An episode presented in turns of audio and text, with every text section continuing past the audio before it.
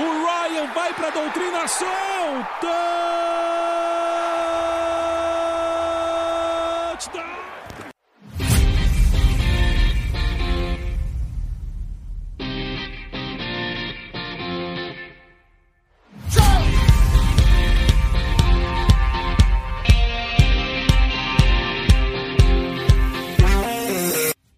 Fala aí, amantes da bola oval, salve nação Rise Up, bem-vindos ao primeiro podcast de muitos aqui do Falcons Play Action. Comigo aqui, meu nome é Vitor Belletti, comigo o Jones e o Tiagão. Por favor, se apresente aí. Fala aí, Tiagão. É, boa noite, pessoal. Meu nome é Thiago Brandão, tenho 21 anos, falando diretamente do Rio de Janeiro, capital. Meu Twitter, arroba THFalconsBR. E, pô, primeiramente querendo me apresentar aqui, eu acompanho o Falcons desde 2012, temporada 2012-2013. Ali, Julio Jones bem novo, Tony Gonzalez final de carreira, mas jogando muito. Ma Michael Turner, um excelente running back. Eu tenho é, excelentes memórias da época que comecei a acompanhar futebol americano e principalmente o Falcons me encantou bastante. E, pô, tô muito animado de iniciar esse podcast com os meus dois amigos aqui e tem tudo, tem tudo aí para ser um sucesso. Opa, boa noite aí, boa tarde, bom dia para quem estiver ouvindo. Bom, sou o João Bortolucci, é, acompanho o Falcons desde 2017 e acompanhando na, na final da NFC de 2016, que aconteceu em 2017. E depois daquele fatídico jogo que eu não gosto de lembrar, eu me apeguei ao Falcons e de lá para cá escolhi como meu time na NFL. Sou bem novo no esporte, é, tenho 24 anos, sou formado em jornalismo, meu Twitter é underline JHBR. E bom, me encantei como como o Thiago disse, também me encantei muito com o Julio Jones, Matt Ryan, e o fato de meu apelido ser Jones e ter um Jones na defesa e um Jones no ataque, então só foi um conjunto da obra para para poder torcer pro Falcons e estamos aí para fazer esse podcast trazer tudo sobre nosso querido Falcons aí para vocês. Bom, galera, me apresentando agora, meu nome é Vitor Belete. Eu, cara, minha história com o Falcons é muito engraçada. Eu comecei jogava Madden 8. Não tinha a menor ideia que era futebol americano, mas é, na época os jogos de Play 2 era tipo 10 conto, né? Aí comprei um de futebol americano, comecei a jogar e, e, eu sempre gostei muito da cor vermelha. Aí eu vi o time de uniforme vermelho e falei, cara, eu vou começar. E foi o time que eu, que eu comecei a jogar lá e me apeguei. E muito tempo depois comecei a acompanhar futebol americano, comecei naquele Super Bowl entre Seahawks e Broncos que da Lady of Boom lá, que Seahawks massacrou o Bronco do Peyton Manning. E aí comecei a acompanhar mais, e a minha posição favorita virou wide receiver. Acho a posição mais bacana do esporte, se eu pudesse ser desse, se eu pudesse ser profissional, seria dessa posição. E, cara, a gente tem o Julio Jones, né? Um dos melhores da história aí, com certeza é um hall da fama. E aí, cara, foi, foi amor à primeira vista. Depois do, daquele fatídico Super Bowl eu me peguei ainda mais, falei, não, agora é sim que eu vou torcer, porque na hora de colher as glórias eu quero ser um dos poucos, é, desses sofredores aí. Então, só para deixar registrado aqui, o Thiagão falou dele, o Jones falou dele, é, sigam o Falcon Play BR no Twitter no Instagram, essas são as mídias sociais do podcast, lá você vai poder ver quando, quando sai o podcast, notícias sobre os Falcons e tudo mais. Mas, bom, vamos dar início aí. Vocês querem comentar mais alguma coisa? Podemos começar? Por mim, pode começar, Vitor. Beleza. Bom, é, dando início aqui, vamos comentar um pouquinho sobre o jogo da, da semana passada, jogo contra a primeira vitória, né? Ben Queen saiu, o time melhorou muito no, no desempenho, um time mais organizado, não a Atlanta falconizamos dessa vez, apesar de eu ter ficado... Vocês ficaram com medo no, no último quarto? Na hora, na hora, que começou a surgir os pontos, na hora, na hora que teve um sidekick, passou um filme pela cabeça de vocês? Ah, cara, sempre passa, né? O último quarto ali é sempre complicado pra gente, mas depois do touchdown do Hayden Hurst eu fiquei um pouco mais tranquilo, mas até, até ali aquela recepção e aquele touchdown, né, o mais fácil da vida dele, antes ali dos 40 pontos eu ainda estava um pouco nervoso, vou, vou ser sincero com vocês, até porque, pô, é, tem que ressaltar também o desempenho do calor deles, o Justin Jefferson, de LSU, que pô, o moleque joga demais e né, arrebentou com a nossa defesa, mas a maioria dos pontos ali foi irrelevante já, porque o time realmente soube, soube né, ter a liderança. E, pô, essa primeira vitória aí veio em muito boa hora para levantar a moral do time. E é isso. Mas fiquei, fiquei com muito medo sim no, no último quarto, é normal, né? É, é vou confessar que logo quando tava 23 a 0 aí o Jefferson fez o primeiro touchdown deles. E aí eu falei assim, meu, será que vai ser agora que Já passou o filme já, né? Oi, já, nossa, velho. Igual o Thiago falou, o Jefferson tá sendo um calouro muito, uma das surpresas da temporada, um baita calouro, tipo, é, acho que naquela troca que todo mundo criticou os Vikings, quando mandou o Diggs embora, acho que o Jefferson, tipo, tá se comprovando que pode ser um bom substituto. Então, por mais que o Cousins lançou, já tinha lançado três interceptações, você fica com medo, porque, cara, a gente tomou duas viradas que tipo, no futebol americano é inexplicável. A gente que torce pro Falcon sabe Sim, que o time tem, né, a, as chamadas, tanto de defesa, às vezes de ataque, muitas vezes atrapalham, mas a gente ficou com aquele receio. Eu confesso que é, depois que começou a dar uma folguinha, e aí, tipo, chegou no, na metade do terceiro quarto e os Vikings ainda, tipo, não fizeram aquela pontuação rápida de vários touchdowns atrás de touchdowns, igual foi como os Cowboys, aí deu aquela aliviada, mas o medinho sempre fica. Sempre vai ficar pra, em todo é. jogo. Sim, sim. Bom, vamos comentar é, rapidinho sobre o jogo, né? Já faz um tempinho que ele, que ele aconteceu aí todo domingo. É, cara, começo tenebroso do Kirk Cousins, né? É impressionante, cara. Todo mundo achou que esse ano fosse ser o ano dele, por conta do desempenho dele que ele teve no do ano passado, nos playoffs, principalmente naquele jogo contra o Saints, né? É, e esse ano, cara, é apagão de novo dele. Foram três interceptações no primeiro tempo, só bizarro, assim, a defesa dos Falcons que estava tendo, é, ainda é, né, uma das piores da, da NFL. Acho que, acho que essas interceptações foram um fator chave para a vitória tranquila do, dos Falcons, né?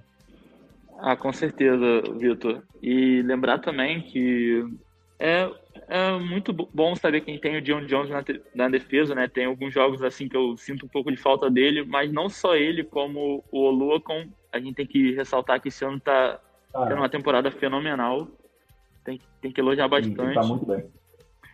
E também o AJ Terrell, né? Elevando o jogo dele, que estava deixando muito a desejar nas últimas rodadas, particularmente. Para mim, assim, eu, por mais que a gente tenha sido criticado na época, eu ainda tinha esperança de que ele pudesse realmente ser um bom corner, como eu ainda tenho essa esperança, mas no começo do ano eu acho que eu acho que ele estava deixando bastante a desejar e agora daqui para frente a, a, tendência, se Deus quiser, vai ser melhorar. É, com certeza.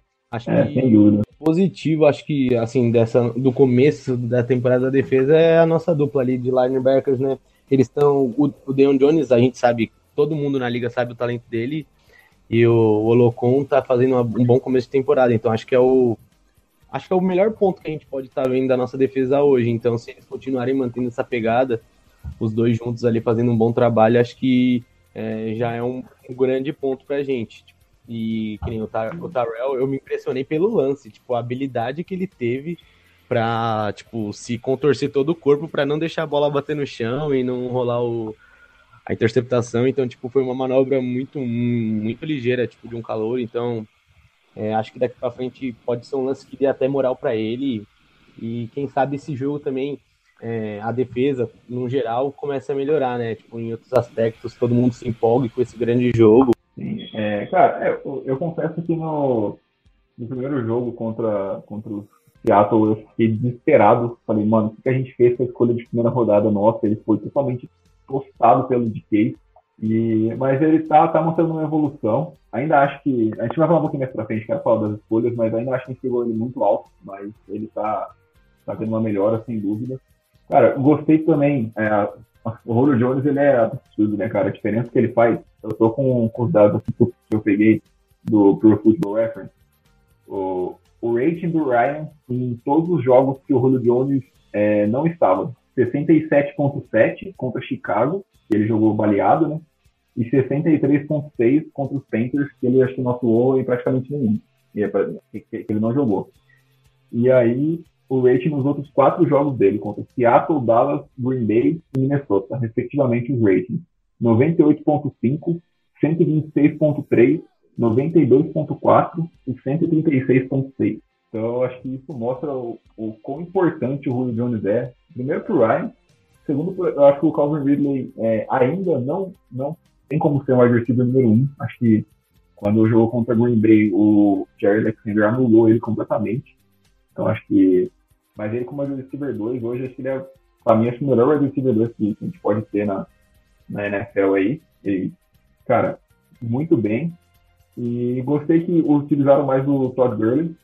Ele foi um, jogo que, um dos jogos que mais carregado também, se não me engano. Acho que o, o segundo jogo que ele passou das 20 carregados, o primeiro foi contra a Dallas, para mim foi a segunda melhor partida do time. Então acho que é isso, é, tem que utilizar mais o, o Gurley. O G. Cutter, ele ainda é muito teimoso, aquelas inside run que eles chamam. Acho que ele precisa usar o Gurley, por mais que não seja aquele running back de tempos atrás, ele ainda pode ser usado de maneiras diferentes, recebendo screen, corridas laterais.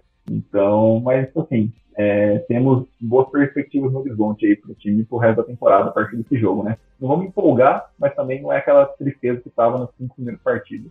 Eu, eu quero ressaltar também, a gente não pode esquecer do Grave Jarrett, a atuação que ele, que ele tem em todo o jogo. É, ele é simplesmente sensacional e muito pouco falado, assim, né? Quem não é torcedor dos Falcons ou quem não presta atenção no jogo, assim, não, não vê o impacto que ele tem, né?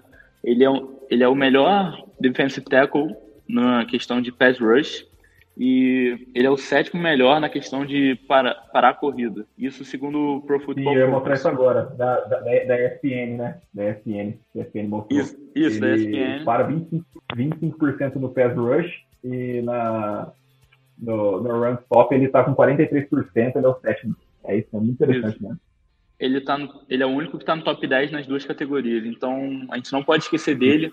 Ele fez a diferença nesse jogo, ainda mais se a gente lembrar que a linha ofensiva dos Vikings no interior é muito fraquinha. Então, eu gosto sempre de lembrar, assim, principalmente quando, quando ele joga bem. E não dá nem para falar quando ele joga mal, porque eu não, eu não consigo lembrar de um jogo do Greg Jarrett que eu tenha criticado ou que tenha me decepcionado com ele. É, às vezes não é que ele joga mal, né? Às vezes o problema é que os outros não acompanham o ritmo dele. Então é aquela uma peça não, não pode aquela peça muito boa às vezes mesmo que ela tenha um, um jogo aceitável para ok, tipo se o resto da defesa dá brecha pro adversário marcar pontos ou conquistar jardas por ali, ele nunca vai ser lembrado. Mas o Jarrett ele é um monstro. Tipo, desde que eu acompanho o Falcons assim, é um dos jogadores também que mais me chama atenção, cara. É impressionante como é um cara, aquele pouca mídia e muito futebol, né? A gente pode tratar. Apesar de muitos times, é, muito, muitas pessoas falarem dele na, na liga, assim, não é aquele. Ah, nossa, se você for pegar um cara para fazer uma troca, ele não é um top 5 de alvo, mas ele é um cara muito bom para você ter no time. Graças a Deus o Falcons tem ele. É, e ele tipo, consegue fazer números excelentes é, numa unidade que é, ainda não é, não é tão forte dentro das melhores da liga, mas com certeza, tipo, é, ele faz um estrago muito grande. Então, é, claro que o Aaron Donald está em outro nível, mas a gente percebe assim, o Aaron Donald tem, tem jogo que ele não tem sec nenhum, não tem nada, mas é por quê? Porque tem que colocar três offensive linemen em cima dele. Então, o Gray geralmente, quando ele joga quieto, é por isso, porque ele demanda muita atenção e também porque, às vezes, o, o nosso resto da linha ofensiva não, não compensa, né? Não, o esforço deles às vezes não, não é o mesmo assim que o Jared tem, não, nem se compara. Mas apesar de ter sérios problemas com a linha defensiva, não, não tem do que reclamar do Gray Jarrett. Eu acho a consistência dele é algo realmente impecável, assim. Eu acho que o time. É, eu fico muito feliz de saber que o time valoriza ele, que o contrato dele é sólido. E eu sempre gosto de, de lembrar, assim, do quanto do quanto o jogo dele é importante para nossa defesa.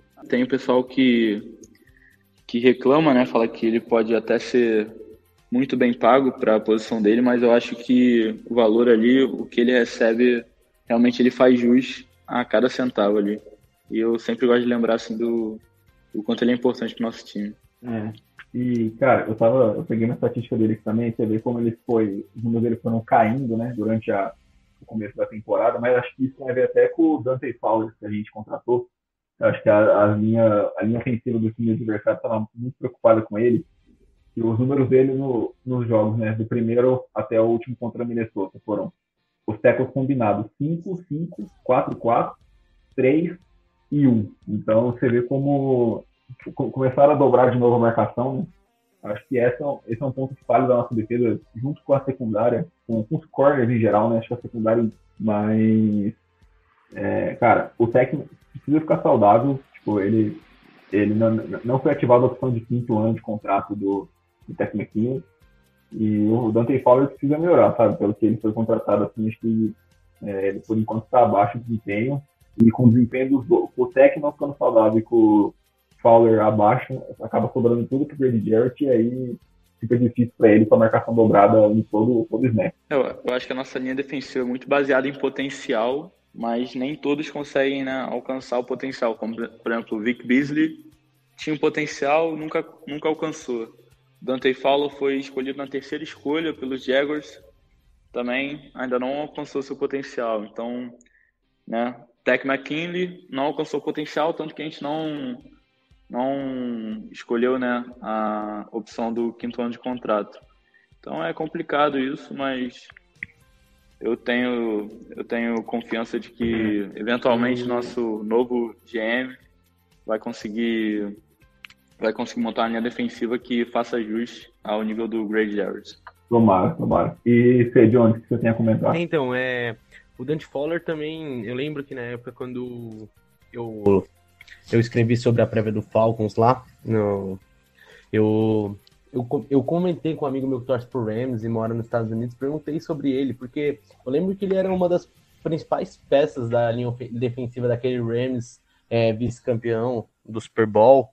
E eu esperava muito dele. Por mais que meu amigo do que torce por Rams falava assim, ah, ele não tá tão bem como naquela temporada, não, não ia chegar com, aquele, com aquela temporada boa, mas eu falei, pô, ele é um, um baita reforço ali no, no final, na, ali no, no final da linha, né? Porque você já tem um cara como o Jarrett para segurar o interior, né? E um cara como o Fowler devia ser, tipo, aproveitar disso para que nem o Thiago comentou.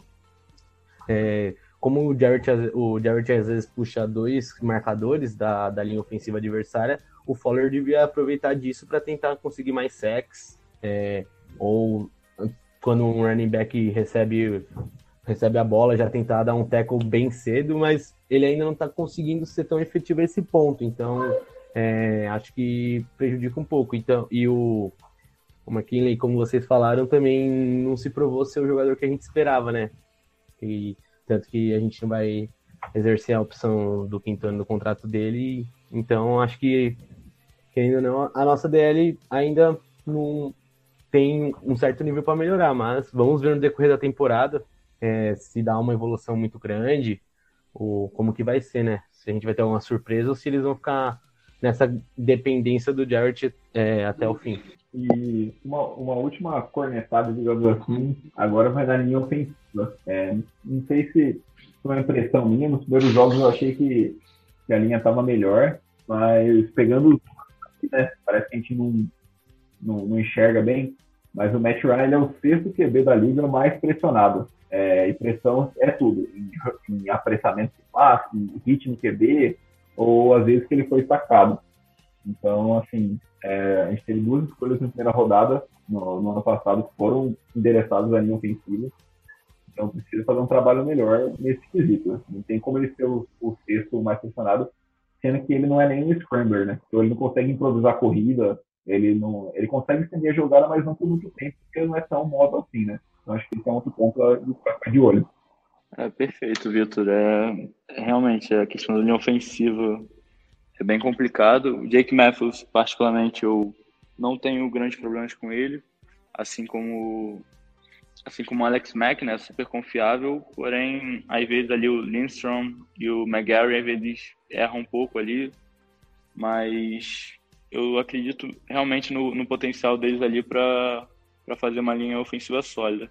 A questão que está me preocupando esse ano é a rotação do, do left guard, né, que está entre o James Carpenter e o Matt Hennessy, né, que é calouro. E isso pode acabar vindo, vindo a ser um problema aí para a gente no, nos próximos jogos. Mas para os próximos dois anos aí, eu acho que a nossa linha está bem jovem e bem sólida, assim. É mais a substituição do Alex Mack. Não sei se vão mover o Hennessy para o center, mas com certeza aí nos próximos anos o Alex Mack ou vai se aposentar ou vai ficar com um contrato que, que a gente não vai conseguir bancar, mas eu particularmente esse ano a linha ofensiva eu acho que ainda tem a melhorar e para as próximas temporadas também a minha, a minha estimativa é, é de melhora também. É, eu é, quando eu estava escrevendo também sobre a temporada, a minha expectativa era muito grande sobre essa linha, porque acho que vocês podem até reforçar, eu acho que nas pode dizer até que depois do pós-Super Bowl, porque a temporada pré o Super Bowl eu não acompanhei, como eu falei, acompanhei a reta final. Eu acho que uma das maiores defi deficiências que eu fui acompanhando a cada vez que eu melhorava meu entendimento do, do jogo de futebol americano é que o, o Matt Ryan sempre sofreu com isso. Tanto que no começo, às vezes, eu falava assim, caramba, será que o Ryan perdeu qualidade, né? Porque, tipo, eu começando a assistir NFL, via que a linha às vezes não segurava para ele, então tanto que foi um ponto que eu toquei muito na minha prévia, que eu falava que eu acho que a linha tem que, além de se manter saudável, é, tipo, tem que dar essa, esse upgrade.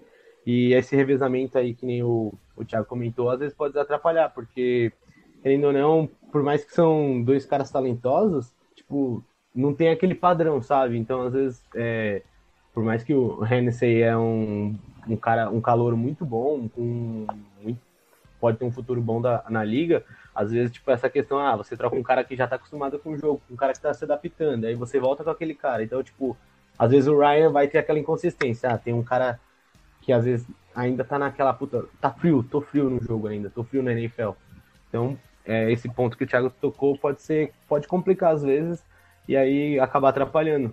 Porque o Ryan é aquele QB assim, ele pode demorar às vezes para fazer uma leitura, mas quando ele faz a leitura mais demorada é porque é uma leitura que vai dar muito certo porque a qualidade da visão do passe ele tem. Então, é, a linha se ajudando, ajudando o time já tipo, é o. Acho que para mim é um dos três pontos chaves pro time longe, mano. O processamento mental do Ryan é, é, acho que é a maior qualidade dele, mas, cara, olhando aqui o depth chart, né? O James Carpenter é o left guard titular, então, tipo, não dá, não dá para ele ser titular. É, o Mac Hennessy tá como left guard aqui, mas pelo que eu vi no começo do ano, ele foi draftado para aprender com o Alex Mack para substituir ele, que o Alex Mack provavelmente não fica no, nos Falcons depois desse ano, acho que, eu, acho que é o último ano de contrato dele.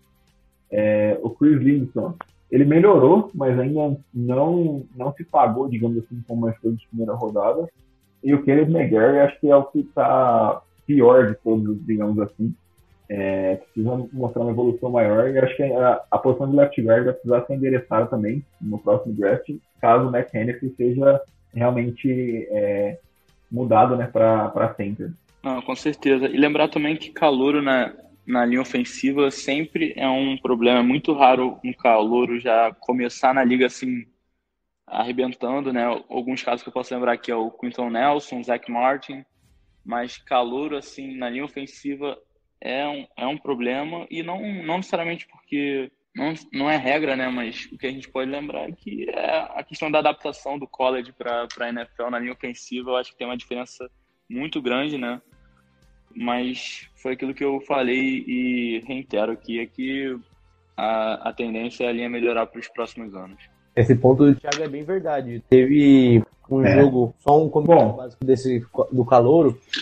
Teve um jogo Acho que foi Monday Night, se eu não me engano, dos Saints e Chargers, que o calouros dele, da linha ofensiva, que me fugiu o nome agora, é, tipo, dá pra perceber muito essa questão do calouro, tipo, que às vezes, por mais que a linha já é acostumada com os caras mais fortes, um, cal um calouro, independente se ele tá no centro, nos tecos ou nos guards, assim, ele já dá uma desfigurada até mesmo na linha, porque é, é muito o que o Thiago falou, às vezes é, não é todos os casos, assim, que o cara vai chegar lá com a qualidade que ele tinha no college e estourar, tá ligado? Então é bem isso mesmo. Tipo, calor na linha ofensiva é uma posição que, querendo ou não, a gente sabe que demora um pouco, às vezes dois anos, três anos para dar uma engrenada, que é quando o cara já tá quase para buscar o próximo contrato dele na NFL.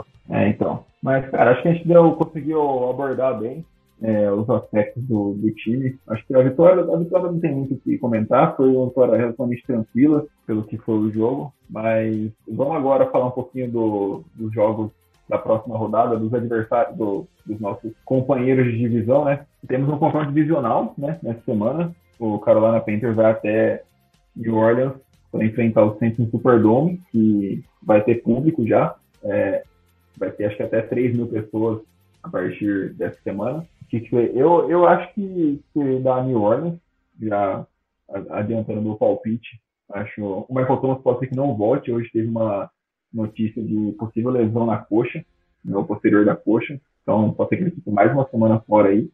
Então, vai ser Camara Futebol Clube novamente. E, cara, o time do, dos Panthers me surpreendeu é, a temporada em geral. No nosso jogo, nem tanto, porque ficou na cara que naquele jogo o time estava querendo derrubar o Dan Mas, no geral, acho que é um time arrumadinho. O Joe Brady, que é o novo coordenador ofensivo, está fazendo um bom trabalho com o Bridgewater. É, apesar dele ter um contrato grande, né? E o time está em rebuild, provavelmente vão pegar um QB no próximo draft aí, quem sabe. Acho que está um time bem ajeitado. Pode falar aí, Thiago, o que você acha do jogo? Então, Vitor, o que eu, que eu tenho para falar é que o pessoal que acredita aí na lei do ex, né? Tem tudo para esperar um bom jogo do Bridgewater porque vale lembrar que ano passado ele estava é em New Orleans, né? Até jogou, se não me engano, seis partidas foi na bem, e foi muito bem durante a lesão do Drew Brees. Foi uma época que a gente até esperava que, poxa, é o nosso momento de os caras irem mal e a gente tentar dar aquele boom na divisão e sair tudo pela Sem dúvida, sem dúvida. Então, realmente, o time do Panthers não é um time para ser subestimado, né? Acho que isso já ficou bem claro, né? Não só pela surra que eles aplicaram na gente, mas pelos jogos mesmo que eles vêm fazendo, assim. Mas é aquilo, o, o Vitor falou bem, né? O Camara é show. Eu acredito nisso sim, porque a defesa corrida dos Panthers está muito deficiente esse ano. E o Derrick Brown, né, que foi o calor na primeira rodada que eles draftaram, né, o defensive tackle, se não me engano, de Auburn, ele não tem não tem né, alcançado as expectativas né, para uma sétima escolha geral no draft e a defesa corrida tá, tá bem deficiente assim para Carolina. Então né, a gente pode esperar o que? Um, um grande jogo do Alvin Kamara, mas eu não, não sei né, se eu se, se né, for vitória do Saints, eu não acho que vai ser uma vitória larga, assim. Eu acho que a diferença aí de uma posse de bola, no máximo duas. Mas também vai lembrar que o Warren está voltando de uma bye week, né? Então o time está descansado, enquanto o Panthers está vindo de uma derrota contra Chicago. Então, né, a vantagem aí, né, ao que tudo indica, é de, é de New Orleans. Então, é, meu palpite seria 128, Carolina 23. É, acho que eu tô com vocês na questão da vitória do, do Saints. Até o Thiago reforçou bem, um time que vem de bye. É um time bom em todos os aspectos. Acho que não pode ser o melhor no geral, mas é um time que em todos os aspectos tem posições, tem jogadores bons. E a, o, o, Panthers tá naquela temporada assim, pô, estamos num rebuild, mas assim, a gente tá jogando. O novo head coach deles tá fazendo um trabalho, um baita trabalho, um time que sem o seu principal jogador, tanto pelo chão quanto pelo ar, que é o Christian McCaffrey, é, conseguir ganhar dois jogos, é, inclusive um jogo de divisão e tudo mais. Não é um, é um time pra gente ficar esperto até para os próximos anos, ainda mais a gente que torce pro Falcons e todo ano vai ter eles pelo menos duas vezes no nosso caminho. Mas para esse jogo em questão, acho que é com certeza o Camara tem tudo para fazer aquele famoso jogo de mais de 100 jardas. É, vamos ver mais uma vez como que o Drew Brees vem pro jogo, né? Esse ano ele tá tendo umas apresentações bem constantes, mas ele é um futuro Hall da Fama, a gente não pode nunca duvidar de um cara desse, né? O cara tem qualidade, já ganhou Super Bowl e tudo mais, então acho que pode ser um placar por um, uma posse, talvez duas, depende do momento do jogo. Vai ser ali num. Acho que na casa de uns 28 a 21 por aí, 28 a 24. É, e, cara, só, só mais um ponto antes de, eu, de a gente passar para o jogo do, dos Bucks, que eu queria destacar. Eu acho que o fator chave dessa partida vai ser a, a trincheira.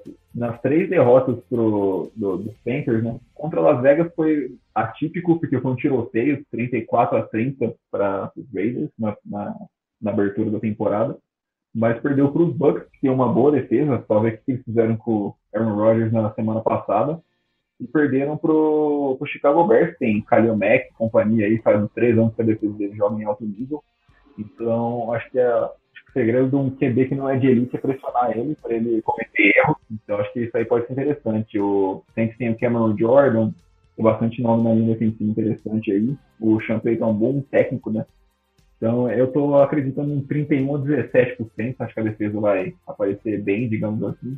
Deve, deve forçar turnovers. E o Camara, a, o George Cook tá indo, agora tá de volta, né? Então é mais uma arma pro Drew Brees aí. Então agora acho que os Saints devem ganhar com uma tranquilidade. Não muito grande, mas uma tranquilidade. E indo pro próximo jogo, né? Dessa vez só dois jogos que é um de divisão. O Tampa Bay Buccaneers é, recebe o Las Vegas Raiders. O jogo mudou de horário por conta de uma suspeita de Covid na linha ofensiva inteira dos Raiders. Todos os jogadores titulares da linha ofensiva estão com suspeita. Então isso aí pode impactar muito no jogo, né? Pode ser muito impactante no resultado. Agora o jogo é às 5 horas e o jogo de prime time vai ser Seahawks e Cardinals. E cara, a, a, principal arma aqui é o Josh Jacobs, né? Pode sofrer bastante aí com, com essa ausência. O Aaron Jones foi limitado a 15 jardas na última, no último jogo contra os Bucks, então é uma baita defesa contra o jogo terrestre. Então isso aí pode ser um problema. É, lembrar também que a defesa dos Bucks não, não só tá muito bem no jogo terrestre, como no jogo aéreo também, né? Deu o Aaron Rodgers sofrendo não só uma pick six, como uma, duas interceptações, assim, em pouquíssimo tempo, né? Que não é normal do Aaron Rodgers. E não só por isso, ele estava zerado em interceptação e em dois minutos ele já tinha duas, sendo que uma foi uma pick six. O Aaron Rodgers, se eu não me engano, ele tem pouquíssimas pick six na carreira, assim, acho que é um número menos, menor que 10, assim. Três, três Exatamente, então, para você ver, e essa defesa dos Bucks está jogando num nível altíssimo, assim, algo que eu realmente não, não vi, não consegui nunca esperar algo desse tipo assim, mas os, os jovens ali que eles têm, né? O Sean Murphy, o Jamal Dean tá jogando muito. Então, Levante David sempre joga muito bem. Tem o Devin White também. Então, tudo, todo o time ali tá muito bem encaixado e, e a defesa ali tá, tá realmente carregando, assim, né? Não que o Tom Brady está jogando mal, porque ele não está. Mas, né, para quem já acompanha há um tempo, vê que o nível de jogo dele tá um pouco menor. E eu acho que a grande surpresa nesse time dos Buccaneers, para mim particularmente, é o Ronald Jones ele é a maior surpresa de todas, não é nem defesa. O Ronald Jones eu não esperava esse ano dele, porque o time draft, draftou o Kishon Vaughn na terceira rodada, trouxe o Chamacoy, trouxe o Leonard Fournette, isso tudo para botar o, o, Ronald Jones como running back 1. Ele realmente não tá, não tá decepcionando. Tudo bem que a defesa de Green Bay contra o jogo corrido é muito fraca, mas o Ronald Jones esse ano tá, excedeu qualquer expectativa, assim, e eu imagino de vocês também. É, três jogos seguidos com mais de, de 100 jardas pro, pro Rojo. E a defesa do, do Packers terrestre é tenebrosa, ainda mais, é, eu não lembro agora se o Kenny Clark atuou, mas sem ele fica pior ainda. Os linebackers, tirando os Eds, né, que são os Smith Brothers, é horrível. Ainda perdeu o Blake Martins, que foi pro Giants, que era o melhor, não que seja muita coisa, mas era o melhor lá, na, em Green Bay.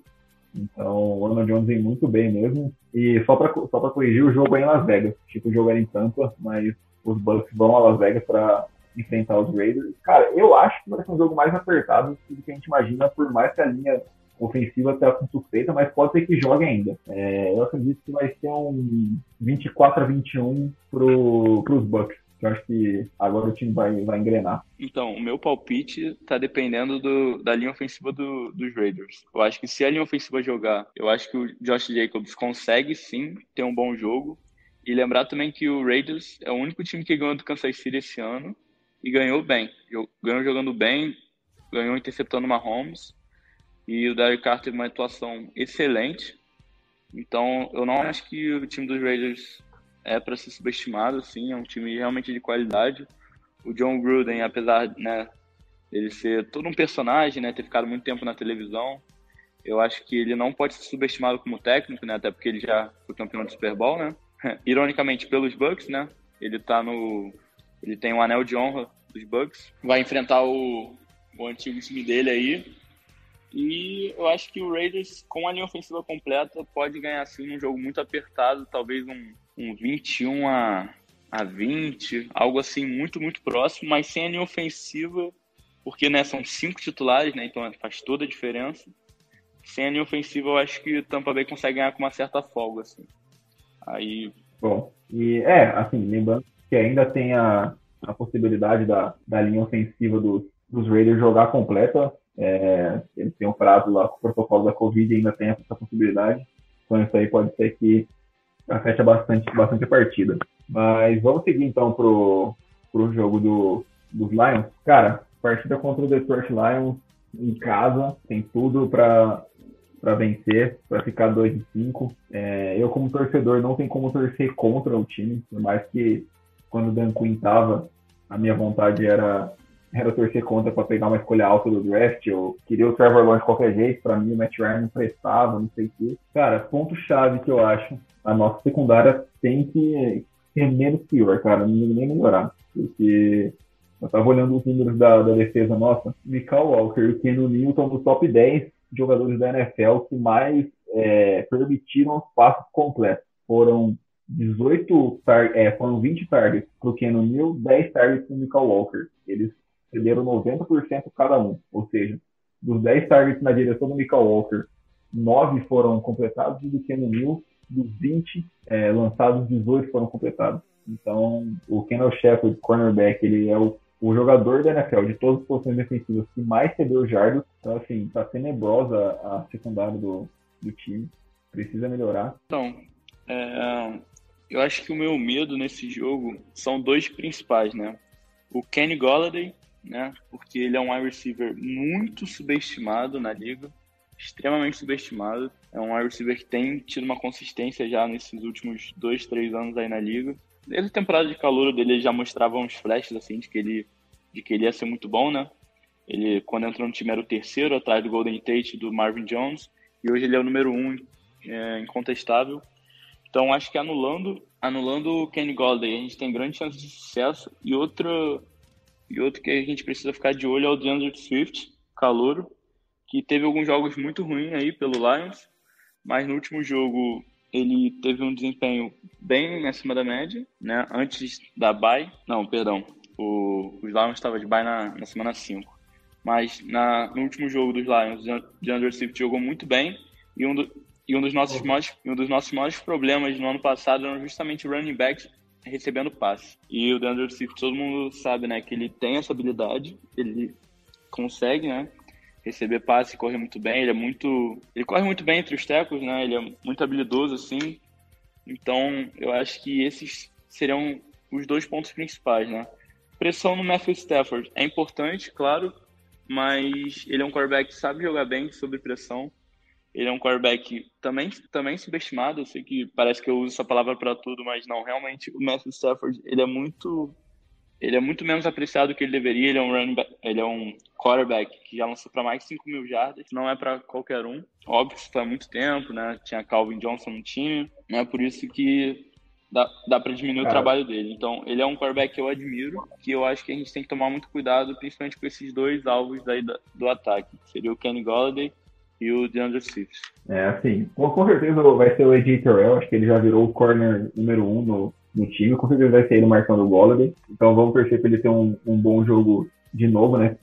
Se, se tudo der certo, conseguir uma outra interceptação. E, cara, eu acredito que vai ser um tiroteio esse jogo, que acho que a defesa dos Lions é bem fraca, apesar do jogo de pouco ponto do, do Jacksonville na semana passada. É, foi meio enganoso isso. Nos outros jogos a defesa foi bem ruim, tanto é que no jogo contra o Saints acho que eles abriram três postos e tomaram depois 24 pontos seguidos. É... Foram duas posses. Então a defesa é um ponto bem fraco. Foram duas posses. Eu tava vendo esse jogo. E o, e o Matt Patricia, e o Matt Patricia lá tá fazendo um trabalho bem ruim, tá com a, com a chance de ser demitido nessa temporada bem alta.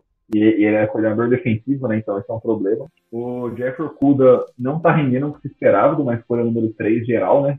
Já todo mundo falava que ele ia chegar pronto. O trabalho de pé dele era fantástico. Realmente no combine a gente viu isso, mas ainda não se traduziu. A gente sabe que corner, por ser uma posição skill position, né? É, demora um pouco mais para adaptar mas acho que tem que tentar tirar proveito disso, ainda mais com o receiver como o Julio Jones em cima dele, acho que tem que tentar fazer a festa. É, acho que tem que começar a usar mais o Hayden Hurst, Acho que uma escolha de segunda rodada foi gasta, né, para pegar ele de Baltimore. Ele tem que ser mais envolvido no jogo e começar a envolver mais o, o Todd Gurley, porque nas duas partidas que ele foi envolvido, foram as melhores partidas do time.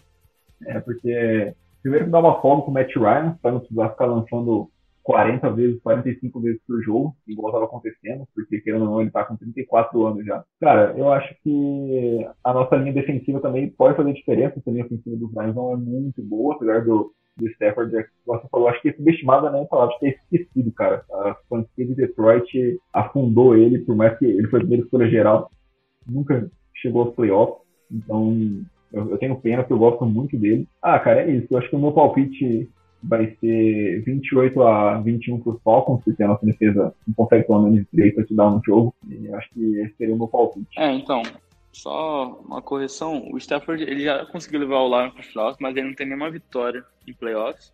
Ah, já? Ah, desculpa. É isso, perdão. Ele não tem nenhuma vitória em playoffs. Realmente, assim, é bem complicado, né? Porque Eu acho que pela franquia mesmo, né? A franquia do, dos Lions, assim, o pessoal fala que ah, Atlanta isso, Atlanta aquilo, né? Muito por causa do 28 a 3, mas a franquia dos Lions é uma franquia muito medíocre, assim, né? É medíocre não no sentido. É porque a gente costuma usar medíocre como péssimo, mas medíocre, é medíocre na verdade, é aquilo é, é extremamente mediano, mediano, que não consegue né, fazer mais do que o mínimo né? Então, pô, o time ficou vários anos aí ganhando 9-7, 8-8. Então, né, complicado isso. Eu acho, assim, que o time possa ganhar esse jogo. Eu nunca vou torcer contra os Falcons, assim.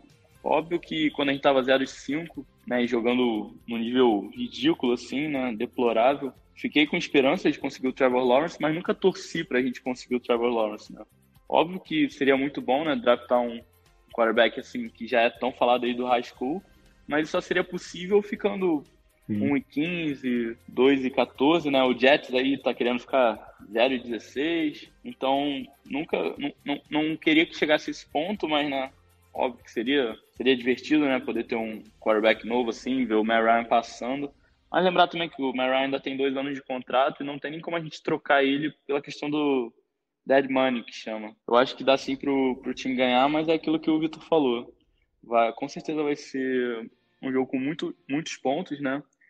É, eu acho que eu vou apostar num 35 a 30 para Atlanta, mas um jogo difícil e com muitas trocas de liderança ali. A minha única preocupação mesmo é realmente quem, quem vai marcar o Kenny Golladay, né? Se for o AJ Terrell, que seja, mas que ele faça um trabalho melhor assim. Claro que ele foi bem contra os Vikings, mas a gente também não pode esquecer dos outros jogos que ele falhou bastante. O Azeia Oliver, eu particularmente estou quase desistindo. Na verdade, eu já desisti, né? mas como ele ainda está no time, eu preciso torcer para ele bem. Mas eu particularmente já não aguento mais o, as falhas dele na secundária. E lembrar também que a secundária dos Lions não tem mais Darius Slay, né, que agora está em Filadélfia. Então, quem for marcar o Julio Jones aí com certeza vai ter problema. Que, se eu não me engano, a secundária deles é o Desmond Trufant, o Justin Coleman e o Jeff Okuda. Tomara que a lei do ex não seja aplicado. Né? Então, Tomara que a ex do não seja, seja aplicado nesse jogo. É, né? com certeza. É contra não, é, mas o, o True Fan, eu acho que também pelo Jones já ter treinado tanto contra ele, eu acho que né, os dois né, teriam com certeza aí que o Jones vai ter um bom jogo e se tudo der certo, Calvin Ridley também. Espero um jogo muito bom dele. É, tomara. E você tinha falado. Não, é que você tinha falado do Denver City, eu queria comentar um negócio que eu lembrei. É, a nossa defesa contra o jogo terrestre não está desastrosa, digamos assim. Mas o Dan Schiff no college era muito conhecido por receber passe, né? Então acho que isso é um outro ponto para ficar de olho aí, porque pode ser perigoso. E acredito que depois do jogo que ele teve, ele vai começar a ser o RD1 lá, lá em Detroit. Vai, que o Adrian Peterson estava quebrando um galho lá, né? Por mais que ele ainda esteja jogando num bom nível. Não é mais aquele Adrian Peterson dos Vikings e tudo mais. É, então, e cara, eu queria falar um pouquinho é, só, do jogo. Um adendo, um esse jogo corrido de Detroit, né? Desde o, né, desde o Red Bush, assim, que eles, eles ficaram muito tempo, né? Entre 2013 e 2000 e 2019 sem um, nenhum running back com mil jardas. Aí o Carrion Johnson conseguiu quebrar essa marca, mas já se machucou, draftaram o DeAndre Swift, trouxeram o Adrian Peterson, então a gente está aí com esse backfield com três running backs, mas particularmente o único que eu realmente estou preocupado para esse jogo agora é o Jordan Swift, pela habilidade que ele tem de receber passe e, e, e pelos furos que a gente tem na defesa. É, Vitor, você queria falar sobre o draft? É, o Jones conseguiu voltar com a gente aqui. Jones, a gente estava comentando um pouquinho do, do jogo contra, o, contra os Lions, que a gente achava de ponto positivo, ponto negativo. Eu falei que o Hayden Hurst precisava ser melhor utilizado, o Todd Gurley também precisa ser melhor utilizado sem, sem ficar chamando inside run com ele toda hora, porque ele não é um Derrick Henry da vida que vai arrastar 3, 4 e correr 100 jardas. O Thiagão falou um ponto de Daniel Swift interessante. Queria ver se tinha uma coisa Ah, bom, eu vi basicamente poucas coisas do, do time dos Lions, assim. É, eu acompanho até mais a questão do Swift, porque em um dos fantasy que eu jogo eu tenho o Swift, então tenho acompanhado o progresso dele, é, ele veio de um jogo muito bom agora recentemente contra o. Me fugiu o adversário do, do último jogo dos Lions. Mas ele tem progredindo cada vez mais, né? Ele não, não digo que talvez para esse fim de semana pode ser uma grande ameaça para para nossa defesa, mas ele pode conquistar tipo umas jardinhas ali aqui, fazer um touchdown. Mas de resto, é, acho que não, tende a ser aquele jogo que o Falcons vai ganhar naquele famoso naquele famoso emoção, né? Secundária, a secundária deles ainda tá se adaptando, né? O Okuda chegando agora também, ainda precisando começar a fazer bons jogos, grandes jogos perto do igual a gente falou lá da da pick 7 do Derek Brown, uma pick 3, se eu não me engano, né, do Okuda, então vamos ver se ele vai começar a aparecer daqui para frente. A gente, eu espero que não, mas acho que é um jogo bom para testar também a nossa defesa. O Stafford é um baita, baita QB. Tem o Golladay, né, que é um, bom recebedor. Então, tem tudo para ser um confronto equilibrado. Falcons pode conseguir abrir vantagem se souber capitalizar turnovers. Acho, acredito que pode dar uns... Como o Falcons gosta de placar de jogo grande, dar uns 35 a 24, 35 a 21 sem nenhuma falconizada. É, também acho que vai ser um tiroteio. Bom, agora que a gente encerrou é, o jogo do, do Falcons para essa semana, eu queria comentar um pouquinho do draft, já que esse é o primeiro podcast. Está abaixo da, da, das minhas expectativas, por enquanto. É, não, como eu falei no começo do podcast, não concordo do Terrell ter sido seis. Acho que não, não tinha necessidade. Acho que a gente poderia ter dado um trade down e acumulado mais escolhas mas acho que isso tem muito a ver com o momento que a, que a comissão técnica vivendo. Acho que o Dimitrov é, percebeu que, o, que a batata dele estava assando junto com, com o Dan Quinn. E, então não quis, pegar o melhor talento que ele julgava disponível na hora. É, o Marlon Davidson não fica saudável, também, também era uma escolha que eu não, não gostei na, no dia, acho que tinha nomes melhores, agora não consigo lembrar de cabeça, mas acho que o Madubui, que era uma boa escolha, foi para os Cowboys, outro defensive tackle, que eu não vou lembrar agora, era um bom nome também. É, o Matt Hamilton eu gostei, acho que foi a escolha que eu mais gostei, por enquanto, da, do, do draft. Acho que tem tudo para ser um, é um bom prospecto. Acho que a nossa linha ofensiva vai ser muito nova, é, tem muito potencial. E aí, e depois o Michael Walker, que foi a, a quarta escolha, linebacker, ainda não se provou ser lá muita coisa.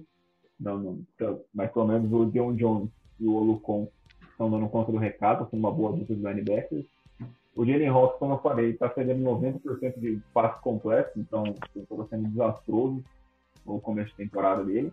E aí a sétima rodada são Panthers, não dá para julgar um Panther, mas por enquanto são draft é, bem. Achei, acho que está no top 10 piores drafts da. Ah, então, é, cara.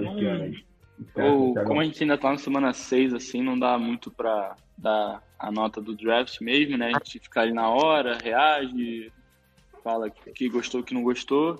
Mas, sinceramente, eu ainda não me decidi, né? O AJ Terrell realmente espero que evolua. O Marlon Davidson me agradou bastante, porque há anos que eu, que eu já venho pedindo pro Falcons draftar um defensive lineman melhorado, assim, né? Primeira, segunda rodada. Então, eu acho né, o Dredden Snat foi que a gente draftou na terceira rodada em 2018 não, até hoje não, não deu resultado. Então, é, quando você falou de comentar de draft, eu achei até que era do ano que vem, né? Já falando aí o jogador que eu, que eu quero para os Falcons.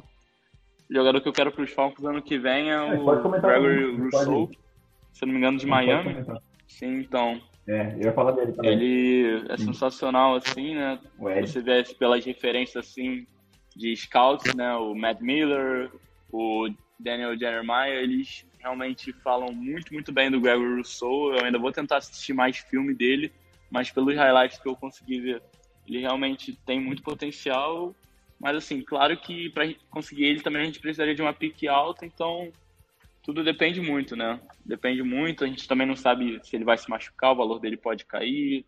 Essas coisas tudo, tudo vai mudar muito até a hora do draft, né? Aí só queria mesmo a opinião do Jones, depois eu acho que a gente pode fazer uhum. nossos agradecimentos aqui e encerrar. Cara, eu, eu acho que desse draft, assim, é que nem o Thiagão comentou, é, é exatamente. Eu vou complementar o que ele disse. Acho que assim, a gente não pode analisar muito agora, ainda mais com poucos jogos a gente tem aquela, aquele impacto imediato, porque lógico, a gente quer que o draft, mano, já chegue mudando a cara do time. Lógico, quanto mais cedo um draft e ajudar o time a evoluir mais rápido, melhor, né? Mas acho que, sei lá, pelo menos esse draft eu acho que eu vejo daqui, sei lá, no meio da temporada que vem, a gente tendo uma, uma visão quase final, final da temporada que vem, mas por enquanto, pelo que a gente está vendo, é, sem dúvidas, o Hennessy foi a melhor escolha. O, o Terrell tem que se provar como uma escolha número um. Eu não sei dizer, talvez, o que eu para mim, qual seria o teto máximo dele, mas é, se provar pelo menos uma escolha decente de primeira, primeiro round, não só esse ano, no decorrer do resto dos próximos 11 jogos, mas assim, no daqui pelo menos esses mais três anos de contrato, quatro anos de contatos que ele possa ter com a gente, caso a gente exerça no futuro o quinto ano dele. Bom, do resto da galera aqui, é, o Davidson, o Walker, é, ainda tipo, não tenho uma opinião tão formada em questão de jogo, né? Ainda tô querendo observar um pouco mais, ver quando eles tiverem um, uns volumes um pouco maior. E pro ano que vem, mano, é, com certeza o Greg, o Greg Rousseau ele é um nome muito interessante. Acho que, principalmente, um talento de defesa desse nível, a gente dificilmente é, vai ter tão alto, porque a gente vê muito alguns QB sendo comentados, é, tem o principal recebedor do, do QB do Bengals, do Joe Burrow lá também, o Chase, também e o Chase também é bem cotado, então acho que agora que vai trocar, vai, a gente vai ter um novo GM, acho que é, é o momento da gente é, olhar muito para as carências do time é, de verdade, não tentar em alguns rounds pegar, sei lá, o melhor jogador disponível. Acho que eu vou dessa vez. Às vezes tem, tem gente que fala assim, ah, tem hora que é melhor pegar, mas acho que não, cara. Acho que é melhor você tentar ver o que seu time necessita, a não ser que as opções que você tenha sejam muito ruins. Mas vamos torcer, cara. Eu também é, quero dar um. Tem jogadores que eu quero dar umas olhadas, uns jogos melhores, uns firelights, estudar um pouco o, a mídia americana sobre a maioria do, de alguns jogadores que possam entrar no radar do Falcons. A gente vai ter uma noção maior lá pro começo de dezembro, talvez, aonde a gente vai estar no draft, como que vai estar a temporada do college, porque muitos, muitas conferências do college foram afetadas por causa do coronavírus também, né? Então acho que a princípio, a princípio isso também vai causar muito, né? Tipo, o Trey Lance, que era um, um QB3, vamos dizer, talvez empat, podia ser empatado com Justin Fields, já foi afetado porque ele só teve um jogo e não jogou tão bem, então também essa questão do college pode influenciar muito. Mas vamos, vamos ver como as escolhas atuais é, vão refletir nesse ano é, de, de primeira e o que, que a gente pode conseguir é, recolher de talentos no ano que vem, né? Acho que não dá para dizer que a temporada tá perdida, ainda dá para ter aquele pinguinho de esperança, mas assim, com certeza, pelo início catastrófico, a, a, nossa torcida já tem que começar a olhar com o draft com um pouco mais de carinho e atenção. Acho que é basicamente isso que eu tenho falado da questão draft. É, eu acho que é ser realista, né? Que com o nosso recorde hoje, que é de 1-5, quem enfrenta o Saints duas vezes, o Buccaneers duas vezes, Chiefs, é, tem um calendário... Pega o Broncos, não, um time chato. Que até lá pode estar recuperado, né? Então, acho que a Broncos 100% com a molecada desenvolvida é um time perigoso. Sim, com o Drew Locke saudável já. É, pô, ganharam do Patriots lá em Foxborough, né? Então, a time vai ficar de olho.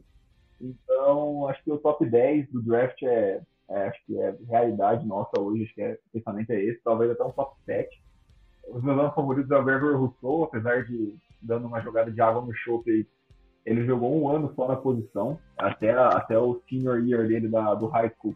Ele era safety e wide receiver lá no, na, na, na, escola, né? Então acho que isso aí é um ponto, por mais que tenha sido uma temporada fantástica, foi uma temporada só, e essa temporada ele deu opt-out.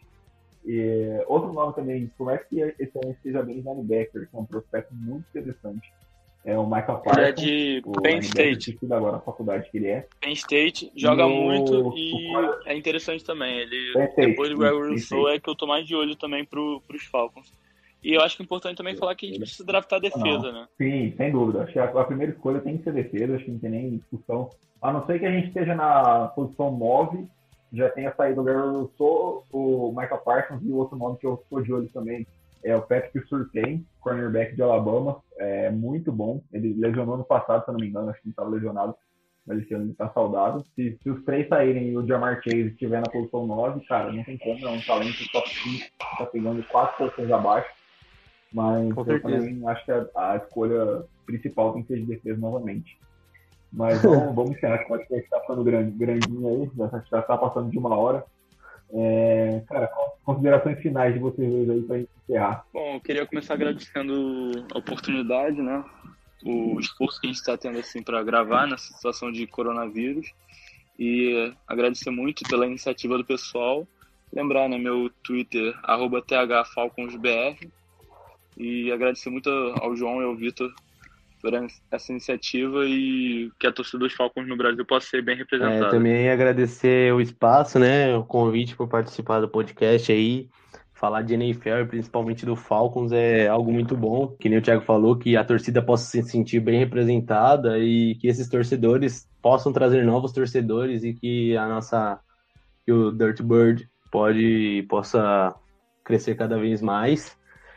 E é isso, acho que também é, aí teve um imprevisto, coisa de primeiro podcast, então aprendizado, né? Que nem um rookie na NFL, a gente, a gente vai aprendendo com as nossas falhas.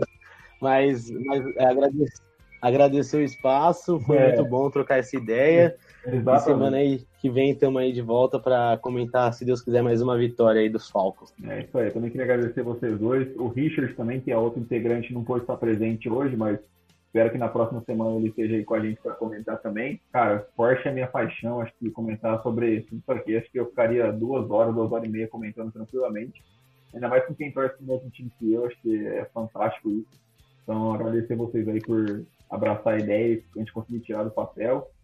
E desculpa aos ouvintes caso tenha acontecido algum erro. É, prometemos melhorar assim que possível. É, pedir para vocês seguirem o per, os perfis do podcast nas mídias sociais, Twitter e Instagram, arroba FalconsPlayBR, nas duas, nas, tanto Instagram quanto Twitter. Seguir no Spotify também, que isso ajuda bastante na nossa divulgação, compartilhar com os amigos que se interessam aí, se vocês acharem um trabalho bacana. Cara, semana que vem estamos de volta. Valeu, Tiagão. Valeu, Jones. Valeu, Nação Rise Up. E tchau.